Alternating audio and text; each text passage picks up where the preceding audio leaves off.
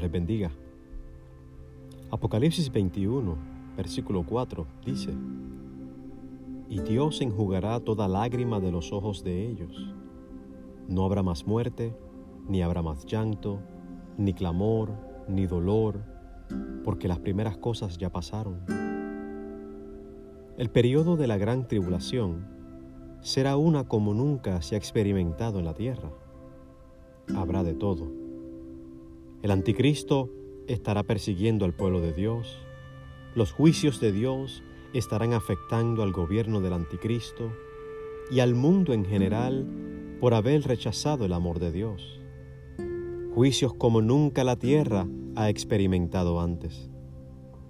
Los creyentes en Cristo, durante la gran tribulación, en su mayoría sufrirán persecución. Por lo menos Sabemos que muchos morirán por el testimonio de Jesucristo.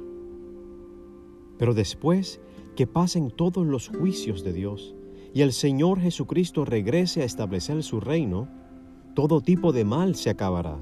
Toda persecución y sufrimiento por causa del Evangelio cesarán. Estos creyentes que les toca experimentar esos tiempos difíciles tendrán su día de regocijo y de galardón. ¿Qué tal con nosotros en el presente? Los que estamos pasando por dificultades. Algunos sufren enfermedades de las cuales no han sido sanados. Otros no han visto puertas abiertas que están pidiéndole al Señor que abra.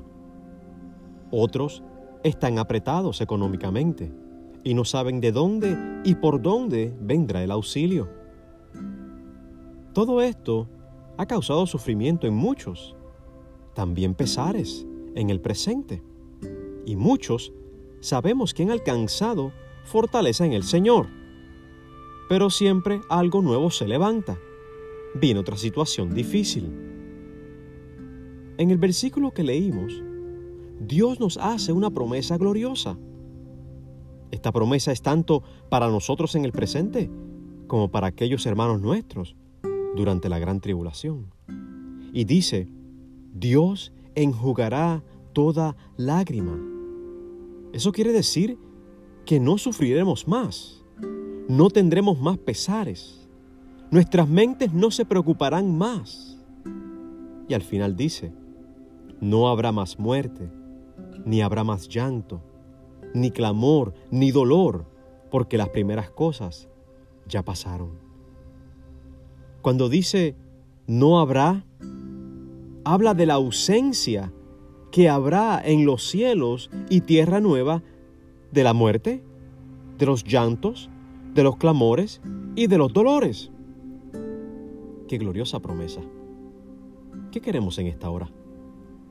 Recordarnos los unos a los otros lo que nos espera, para que nuestra fe y esperanza se fortalezcan en el Señor recordarnos a nosotros mismos estas promesas y también recordarnos las unos a los otros.